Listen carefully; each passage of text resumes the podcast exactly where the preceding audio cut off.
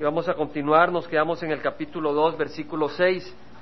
Ahí vimos en el primer capítulo de que después de la muerte de Josué, el pueblo de Israel empezó a avanzar y a tomar aquellas bolsones eh, de territorio que no habían sido tomados, donde habitaban los cananeos. Pero eso fue al principio, después dejaron de hacerlo y empezaron a hacer pactos con las personas que habitaban en Cana, con los cananeos, hicieron pactos con estos pueblos idólatras y Dios les mandó palabra de juicio, muy triste. Ahora, en el capítulo 2, versículo 6, vuelve el autor del libro de jueces a remontarse a cuando murió Josué y a hablar del patrón de comportamiento del pueblo de Israel durante los 300 años en que no tenían rey, pero que tenían jueces que Dios levantaba. Y prácticamente hace un resumen el autor del capítulo 2, versículo 6 al versículo 23 de lo que pasó durante esos 300 años. En el versículo 11 dice, en, versículo 6, después de que Josué, vamos a leerlo, después de que Josué despidió al pueblo, los hijos de Israel fueron cada uno a su heredad para tomar posesión de la tierra. Y el pueblo sirvió a Jehová todos los días de Josué y todos los días de los ancianos que sobrevivieron a Josué, los cuales habían sido testigos de la gran obra que Jehová había hecho por Israel. Josué, hijo de Nun, siervo de Jehová, murió a la edad de 110 años. Eso ya lo habíamos leído. Pero ahora está el autor volviendo a hacer un resumen donde arranca desde la muerte de Josué y de los ancianos. Y dice, y los sepultaron en el territorio de su heredad, en Timnat Sera, en la región montañosa de Efraín, al norte del monte Gaás. También toda aquella generación fue reunida a sus padres, es decir, murieron, y se levantó otra generación después de ellos que no conocía a Jehová ni la obra que él había hecho por Israel. Una clave, una generación que no conocía a Jehová. Recibían los beneficios de estar en la tierra prometida, recibían los beneficios de ser el pueblo de Dios, pero no conocían a Jehová ni la obra que Dios había hecho por Israel. Entonces los hijos de Israel hicieron lo malo ante los ojos de Jehová. No ante los ojos de los hombres necesariamente, no ante sus propios ojos, ante los ojos de Dios, que es lo que importa al fin y al cabo, porque es ante Dios que tenemos que dar juicio, eh, testimonio y cuenta. Y sirvieron a los Baales, y vamos a estudiar qué eran los Baales. Y abandonaron a Jehová, al Dios de sus padres que los había sacado de la tierra de Egipto, la tierra de esclavitud, y siguieron a otros dioses de entre los dioses de los pueblos que estaban a su derredor, se postraron ante ellos y provocaron a ira a Jehová. Y dejaron a Jehová y sirvieron a Baal y a Astarot. Vamos a hablar quiénes era, quién era Baal y quién era Astarot. Eso es lo que nos reunimos a hacer, a estudiar la palabra del Señor. No es truco, no es magia, es estudiar la palabra. Eso es lo único que nos interesa. Porque al estudiar la palabra del Señor, el Señor nos va a hablar, nos va a instruir, nos va a alimentar, nos va a corregir, nos va a exhortar. Y se encendió la ira de Jehová contra Israel y los entregó en manos de salteadores que los saquearon y los vendió en manos de sus enemigos de alrededor y ya no pudieron hacer frente a sus enemigos. Por donde quiera que iban, la mano de Jehová estaba contra ellos para mal, tal como Jehová había dicho y como Jehová les había jurado, y se angustiaron en gran manera. Entonces Jehová levantó jueces, es decir, caudillos, líderes que los libraron de las manos de los que los saqueaban, los que los saqueaban, los saqueadores, sus enemigos saqueaban, robaban. Con todo no escucharon a sus jueces porque se prostituyeron siguiendo a otros dioses. Es decir, le pertenecían a Jehová, pero como una prostituta iba tras otros amantes. Y se postraron ante ellos se apartaron pronto del camino en que sus padres habían andado en obediencia a los mandamientos de Jehová, no hicieron como sus padres. Cuando Jehová les levantaba jueces, Jehová estaba con el juez y los libraba de mano de sus enemigos todos los días del juez, porque Dios es compasivo. Pero Jehová se compadecía por sus gemidos a causa de los que los oprimían y afligían. Jehová tiene compasión de su pueblo. Pero acontecía que al morir el juez, estos hombres tenían puestos los ojos en el juez, no en Dios. Cuando moría el juez se volvían atrás y se corrompían aún más que sus padres. Es como aquel que ha dejado de beber, pero cuando regresa, regresa con más ganas y se destruye más. Y dice de que entonces, siguiendo a otros dioses, sirviéndoles e inclinándose ante ellos, no dejaban sus costumbres ni su camino obstinado, no dejaban sus costumbres, no dejaban su camino terco. Y se encendió la ira de Jehová contra Israel y dijo, por cuanto esta nación ha quebrantado el pacto que ordené a sus padres y no ha escuchado mi voz, tampoco yo volveré a expulsar, de delante de ellos a ninguna de las naciones que Josué dejó cuando murió para probar por medio de ellos a Israel, a ver si guardan o no el camino de Jehová y andan en él como lo hicieron sus padres. Así pues, Jehová permitió que aquellas naciones se quedaran ahí sin expulsarlas enseguida y no las entregó en manos de Josué. O sea, el Señor no entregó las naciones en manos de Josué todas para probar al pueblo que iba a venir, para examinar su corazón. Ya vimos en la semana antepasada la necesidad de examinar nuestro corazón. Cómo en la escuela examinamos constantemente para ver si a dónde estamos, para ver cómo estamos, para saber si estamos avanzando. El versículo 10 es de gran impacto. Se levantó otra generación después de ellos que no conocía a Jehová ni la obra que él había hecho por Israel. Esta generación recibía los beneficios de Dios, pero no conocían de, Jehová.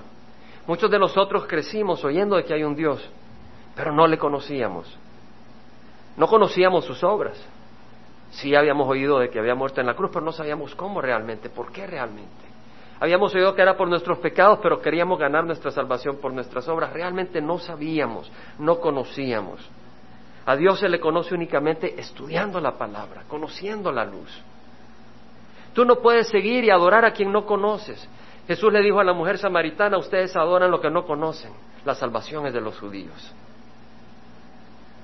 Dios había dado instrucciones claras a los padres que educaran a sus hijos en las cosas del Señor. En Deuteronomio 6, si me acompañan, por favor. Génesis, Éxodo, Levítico, número Deuteronomio, el quinto, el quinto libro de la Biblia. Deuteronomio 6, Oh Shema Israel, escucha, oh Israel. Capítulo 6 de, de Deuteronomio. Dice, está hablando Moisés, escribiendo, dice, estos son los mandamientos, los estatutos y los juicios, es decir, la sabiduría, la, ley de Jehová, vuestro Dios me ha mandado que os enseñe, para que las pongáis por obra en la tierra que vais a poseer, para que temas a Jehová. Es decir, a leer la ley, a leer el juicio de Dios, a leer el amor de Dios, cómo lo sacó de Egipto. El, darse cuenta, no solo leerlo, ellos lo vivieron, pero las generaciones futuras, al darse cuenta que Dios los había sacado de Egipto, los había sacado de la esclavitud, que había provisto maná, que había provisto agua de la roca, ellos no iban a tener terror de Dios, sino un temor santo. Ellos iban a venir a Dios con ese respeto a Dios. Dios es un gran Dios, nos ama, pero también no se juega, porque los incrédulos murieron en el desierto por su incredulidad. Con Dios no puedes jugar. Entonces es un temor santo, no es un odio.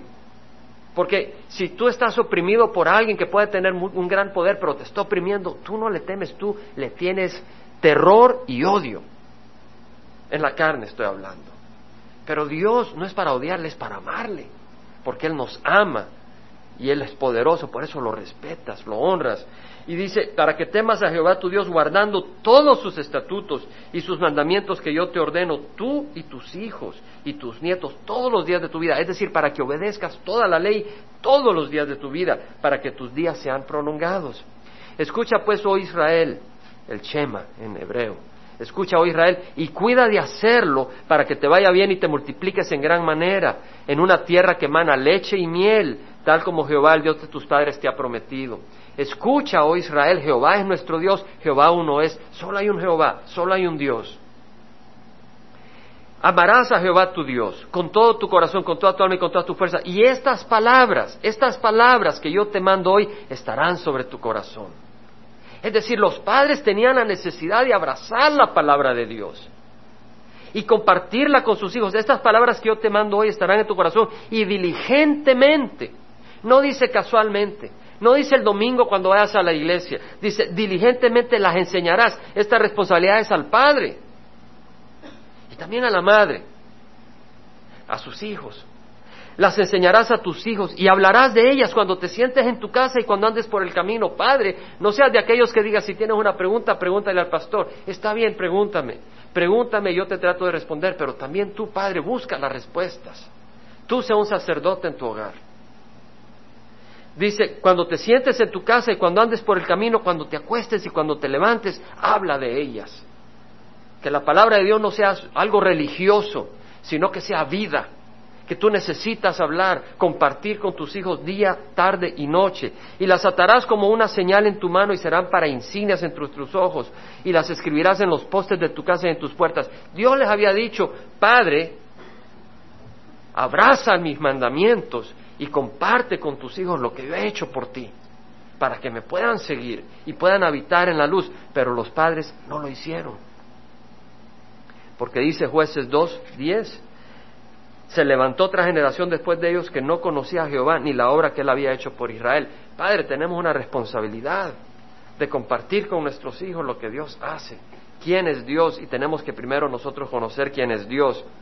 La palabra del Señor en 1 Corintios 11.3 puedes tomarlo como referencia, dice Pablo, quiero que sepáis, no dice te sugiero, no dices mira, dice quiero que sepáis que la cabeza de todo hombre es Cristo. Hombre, no eres tú la cabeza absoluta, tú tienes que estar sometido a Cristo. La cabeza de todo hombre es Cristo y la cabeza de la mujer es el hombre. Es decir, hay un hogar y hay una cabeza en el hogar y ese es el hombre. Tenemos que tomar esa cabeza espiritual. Ese orden Dios lo ha establecido, no la sociedad. Y la cabeza de Cristo es Dios. En primera de Pedro 2.9 dice, pero vosotros sois linaje escogido, real sacerdocio, nación santa, pueblo adquirido para posesión de Dios, para que anunciéis las virtudes de aquel que os llamó desde las tinieblas a su luz admirable. Sos real sacerdocio. Es decir, el padre tiene que ser sacerdote, la madre es una sacerdotisa, los hijos cuando conocen al Señor se convierten en sacerdotes espirituales. Pero el padre tiene que empezar su sacerdocio en el hogar, siendo sacerdote en el hogar. Empieza en tu hogar. Tú dices, no, mira, yo he oído personas que dicen, a mis hijos no les digo ninguna religión ya cuando crezcan que, ellos escojan. Ten cuidado, ah, no podemos dejar a nuestros hijos a las buenas, a la luz de sus conciencias. Proverbios 14, 12 dice, hay camino que al hombre le parece derecho, pero al fin es camino de muerte. Tus hijos sin tener la luz de la palabra de Dios, como nosotros crecimos muchas veces sin la palabra de Dios, vamos por un camino y no nos damos cuenta que es el camino equivocado, es camino de muerte. No todas las religiones son buenas, algunos dicen todos los caminos llegan a Dios, es cierto. Todo hombre al morir va a llegar a Dios, independiente de qué camino siguió, pero no todo camino lleva a la vida eterna.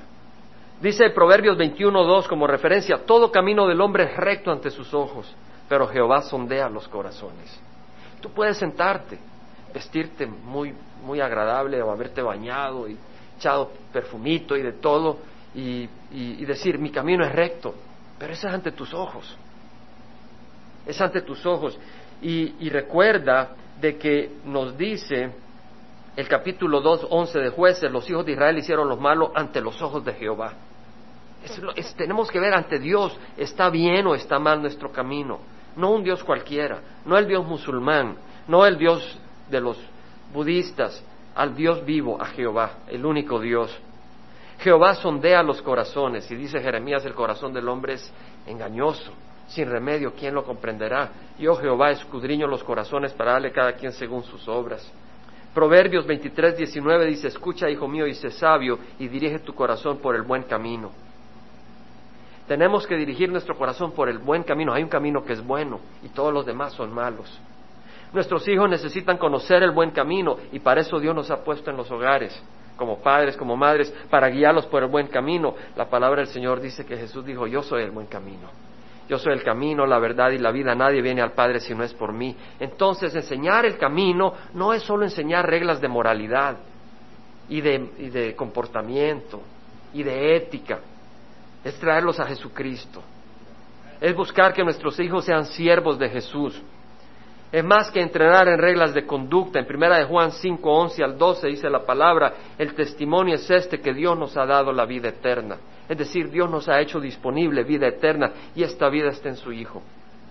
El que tiene al Hijo tiene la vida y el que no tiene al Hijo de Dios no tiene la vida.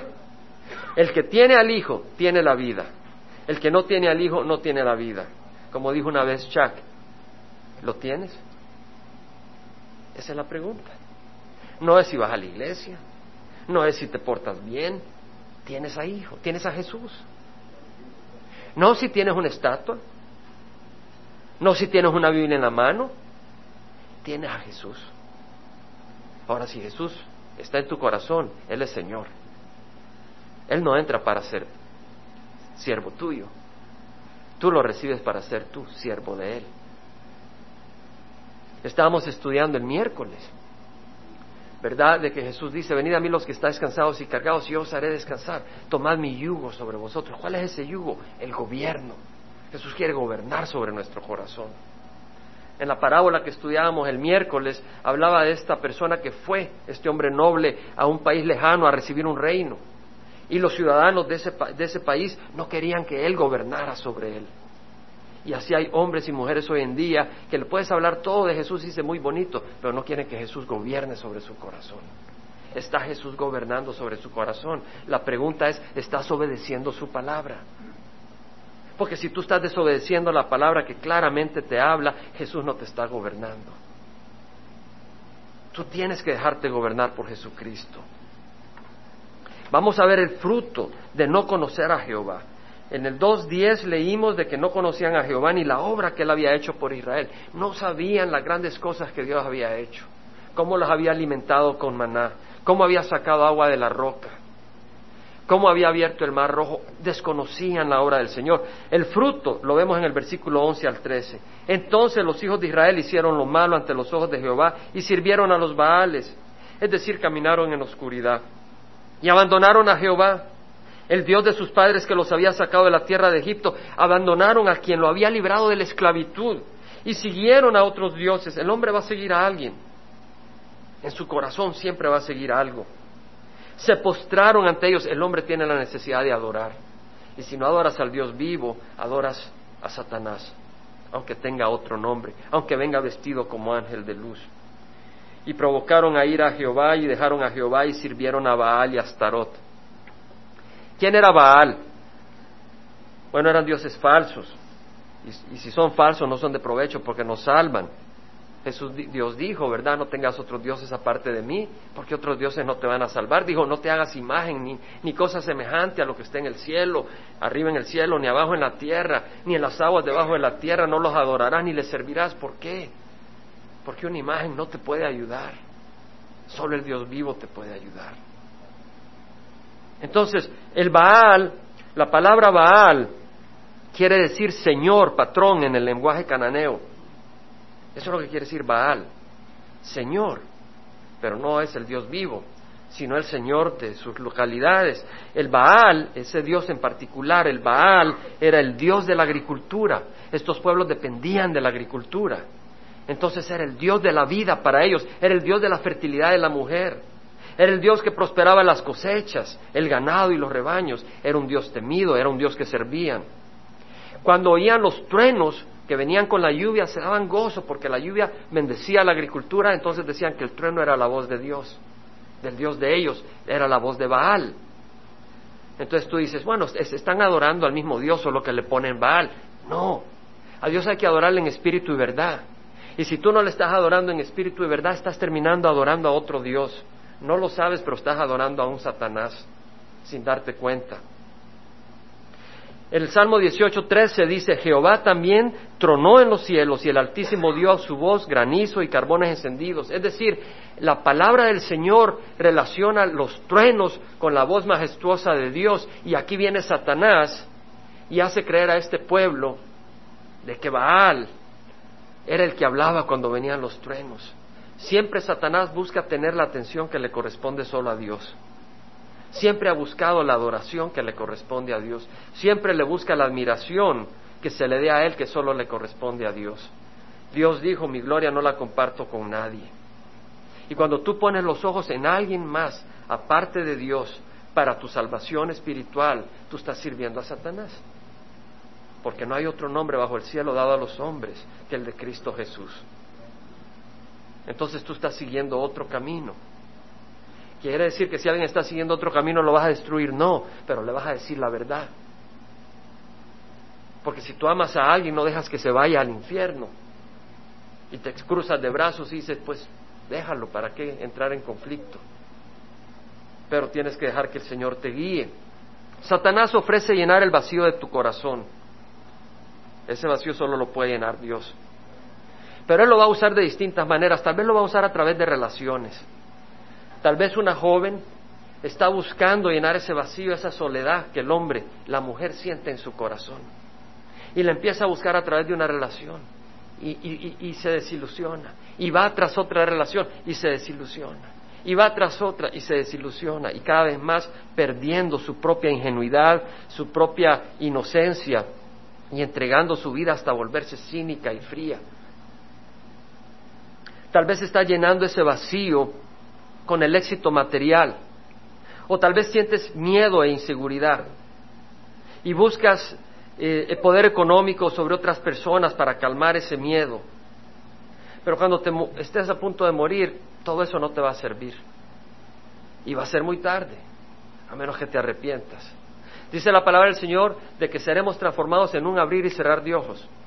No dice en un abrir y cerrar de pestañas, sino de ojo. El ojo, la pupila, se abre y se cierra en una centésima de segundo. Si tú no has recibido a Cristo, cuando venga el Señor por su iglesia te quedas para atrás, no te da tiempo para arrepentirte. Y el Señor viene pronto. El Señor viene pronto. Los cananeos eran adictos al culto de Baal. Habían aprendido a temerle y a depender de él para su prosperidad. O sea, de que Satanás manejaba a estas gentes que venían y buscaban de Baal y les favorecía en ocasiones. De manera que ellos venían y adoraban a su Baal creyendo que era la fuente de bendición. Pero era Satanás, no era el Dios vivo. Satanás te puede prosperar temporalmente, pero es para destruirte eternamente. Óyeme bien, Satanás te puede prosperar temporalmente para destruirte eternamente. El único Dios fiel es Jehová. Satanás y sus demonios tienen poder. Jesús habló de Satanás como el príncipe de este mundo. Pablo escribió, Satanás se disfraza, como ángel de luz. Satanás a través de religión distorsionada puede darte beneficios para atraparte y destruir eternamente tu alma. Como dijimos, que dijo, lo dice el Señor, hay camino que al hombre le parece derecho, pero al final es camino de muerte. Hablando del anticristo, Pablo escribió que su venida es conforme a la actividad de Satanás con todo poder. Mira, la venida del anticristo es conforme a la actividad de Satanás. Es decir, Satanás está activo. ¿Qué estás haciendo tú? ¿Estás activo en las cosas de Dios? Yo creo que la mayoría, si no todos en esta congregación, están activos en las cosas de Dios. Es mi esperanza. Porque Satanás está activo para destruirte. Con todo poder, dice, y señales y prodigios mentirosos y con todo engaño de iniquidad para los que se pierden porque no recibieron el amor de la verdad para ser salvos. Tú tienes que amar la verdad. Y Jesús es verdad. Yo soy el camino, la verdad y la vida. Tú tienes que amar a Jesús y obedecer su voz, dejarte gobernar por Él. Si no, tú vas a estar en un ambiente religioso tal vez. Y alguien va a estar respondiendo tus oraciones. Pero puede que no sea Dios. Puede que sea Satanás tú vas a estar seguro que tus oraciones son respondidas por Dios si tú estás sometido al Señor. Porque tú estás jugando con el mundo y Jesús no es tu Señor. Es peligroso. Van a haber señales y prodigios mentirosos en los últimos días. Ya los hay. Hay muchos milagros que están ocurriendo. Pero sabes que no son de Dios porque le traen la gloria a otra persona y no a Dios. Le traen la gloria a otra persona y no a Jesucristo. Hay apariciones por todo el mundo. Pero cuando tú agarras esos mensajes que se oyen y los comparas con el de la Biblia, hay una contradicción. El culto a Baal tenía calor religioso y era atractivo. Mira lo que vamos a, compartir, que investigamos. El culto a Baal era conducido por sacerdotes en el templo. Era, habían sacerdotes de ese culto. Eran hombres religiosos específicos para ello y lo hacían en templos. Cuando había buen clima lo hacían al aire libre en el campo, especialmente en los montes, en los lugares altos. Muy suave, todo el mundo, vamos a adorar al Señor. Eso es lo que quiere decir Baal. Y lo hacían en los montes, en los lugares altos, muy agradable entre los cedros. ¿Verdad que es muy religioso y espiritual ir a las montañas? Porque adoramos al Dios vivo. Pero el ambiente te lleva a algo espiritual. Y hay el peligro de que tú en vez de adorar al Dios vivo, adores al Dios de engaño. Muchos que están en satanismo lo hacen en los montes, entre los árboles. Porque hay una sensibilidad espiritual, pero la llenan con el Dios equivocado. El culto a Baal incluía sacrificio de animales. ¿Pueden tus ofrendas y sacrificios calmar la ira de Dios? Es una paz y seguridad falsa. Solo el sacrificio de Cristo puede calmar la ira de Dios. Pero eso lo conoces al estudiar la palabra del Señor.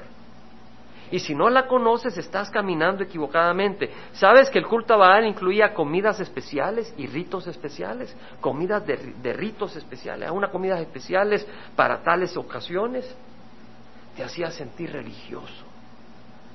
Tenía un altar que se llamaba Maseba, era un pilar de roca donde tenían sus adoraciones y cerca del pilar sagrado tenían la imagen de una mujer a la que le llamaban acera, la acera, en inglés acheras. La acera era de madera o árbol puesta a la par del altar de incienso, tenía un altar de incienso, y a la par del altar o pilar sagrado que representaba al dios Baal estaba la acera a su lado. Otro nombre de esta diosa era Astoret o Astarte en griego.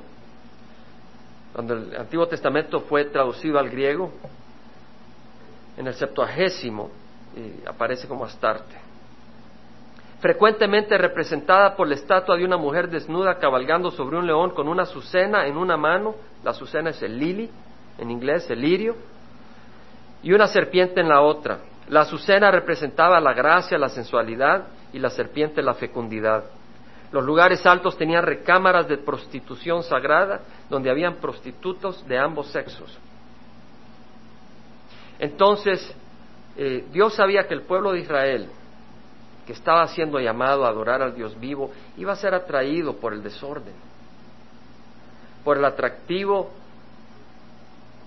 ¿Sabes qué? Ah, cuando una persona está en drogas y está bien metido en las drogas, no se da cuenta de la, de la crisis en la que está muchas veces. Está ahí en las drogas y no le importa. Y el único que se puede dar cuenta es el que está sano y lo mira y tiene compasión y dice, pobrecito, está destruyendo su vida.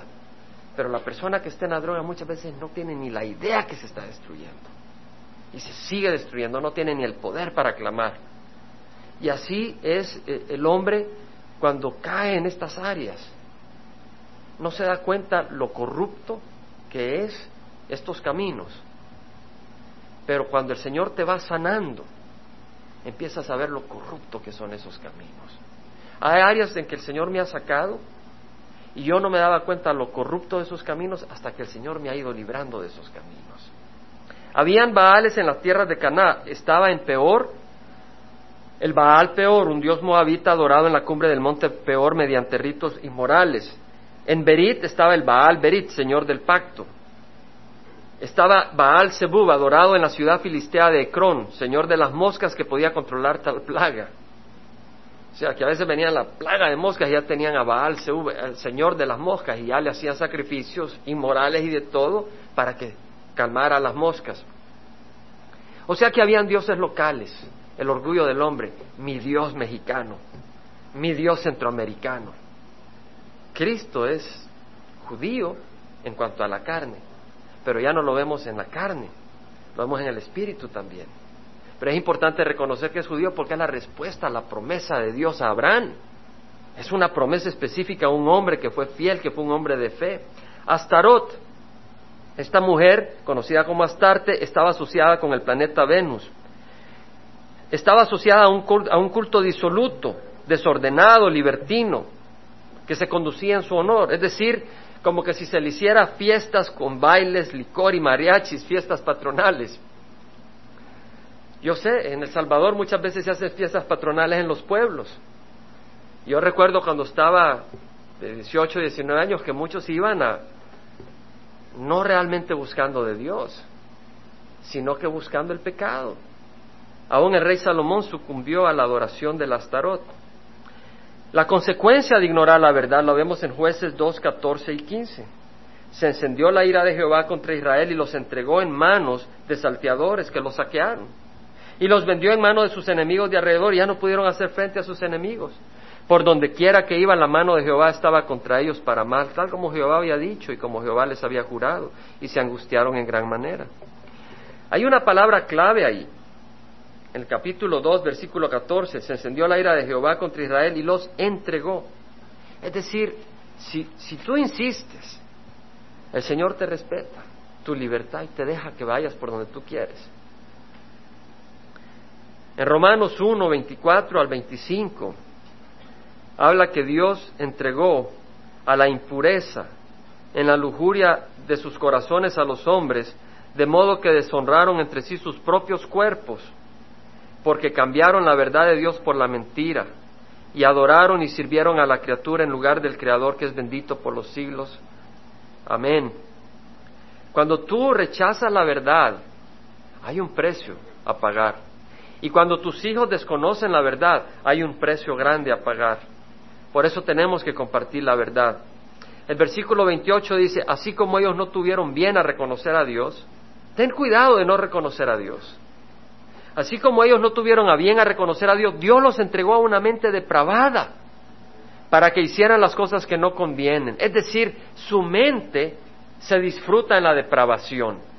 Es decir, se sienten cómodos en la depravación y no se dan cuenta de su estado enfermizo. El Señor los entregó a su condición. Vemos que el ladrón, el enemigo, los saqueaba. Dice el Señor en Juan 10:10, el ladrón solo viene para robar, matar y destruir. Yo he venido para que tengan vida y para que la tengan en abundancia.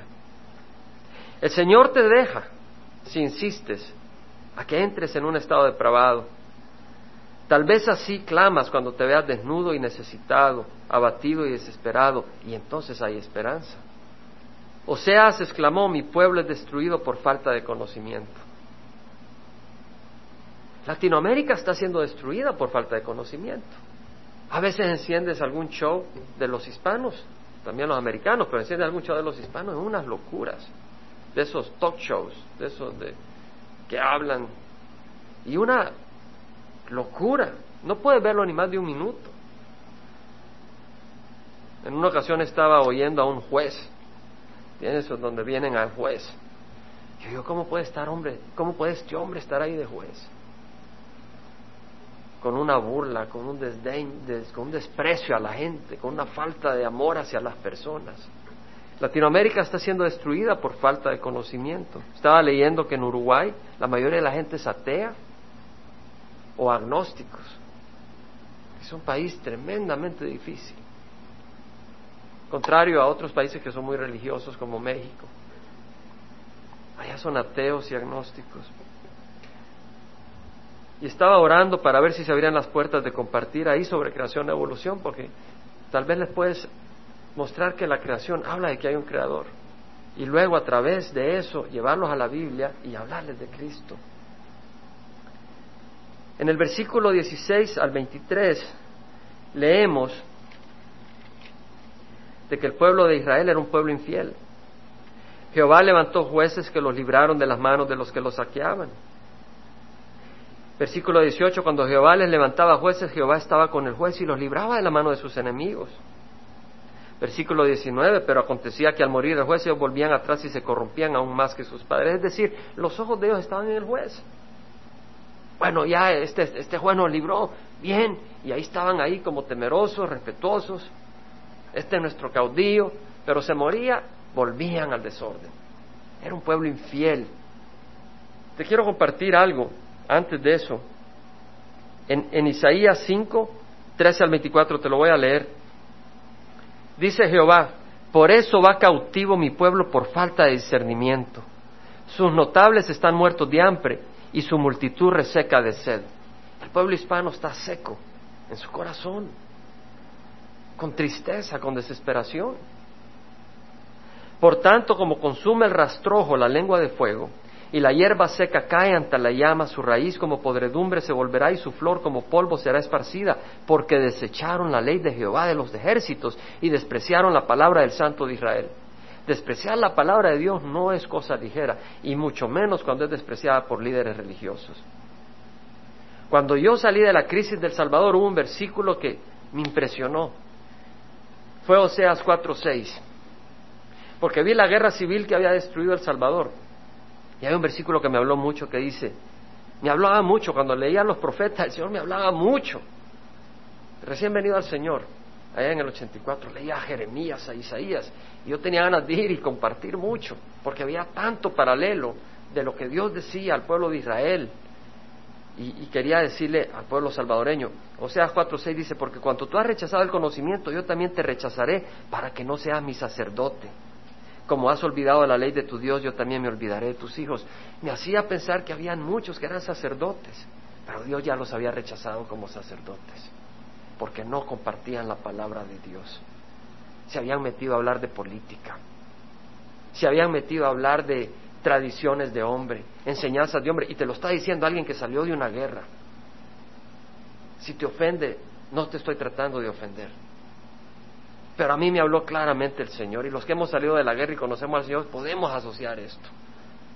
Realmente el Señor estaba diciendo, tú no has enseñado mi ley, yo te rechazo como mi sacerdote. Y el Señor ha levantado otra serie de sacerdotes. Sacerdotes que son hechos sacerdotes por el Espíritu Santo, no por una organización, por la sangre de Cristo. Vemos ahora que el pueblo era un pueblo infiel y clama ante la opresión y Dios los libera. Pero la buena noticia es de que el verdadero Hijo de Dios no es infiel. Dice la palabra del Señor de que el perro vuelve a su propio vómito y la puerca lavada vuelve a revolcarse en el cieno. Pero nosotros no somos perros ni puercas, somos hijos de Dios. Pero si tú crees que puedes estar regresando al cielo, entonces esta palabra te exhorta. Ten cuidado. Pero nosotros no somos ni puercos ni perros, somos hijos del Dios viviente. ¿Y sabes qué? Nuestro Dios es compasivo. Y como hijos de Dios tenemos una gran esperanza. El Salmo 103 dice, versículo 11 al 13, como están de altos. Recuerdo, estaba en Panamá una vez, habíamos ido con mis hijos a visitar a mi cuñada. Estaba en una hamaca allá en, en el mar y estaba leyendo este versículo. ¡Wow! Yo recién venido, todo esto recién venido al Señor. Dice, como están de alto los cielos sobre la tierra. Tú sabes que la luz viaja la luz viaja. No creas que enciende la luz y está en todo el mundo. No, viaja como un carro. La vez pasada venía con mi hija y estaba un de repente veo al policía chequeando la velocidad de uno para pararlo. Digo, hija, ¿cuánto? No, papi, iba bien, me dice, iba a 25 millas por hora. Menos mal, si no nos traban multa. 25 millas por hora. 40 ah, kilómetros por hora. La luz viaja a 300 mil kilómetros por segundo. 300 mil kilómetros se aventó. En ese instante viajó 300 mil. Imagínate las maravillas de Dios. Ahora, la distancia en el cosmos, en, las estrellas, hay tanta, el, universo es tan grande, lo que podemos conocer, hay mucho que no conocemos, pero lo que se conoce del universo es tan grande. Adivina cuánto toma ¿Cuánto tomaría un rayo de luz de ir de un extremo al otro del universo que conocemos? Viajando a 300 mil kilómetros por segundo. O sea, cada segundo 300 mil kilómetros. Cada segundo 300 mil kilómetros. ¿Sabes cuántos segundos tardaría para ir de un extremo al otro? Calcula. Dame una cifra.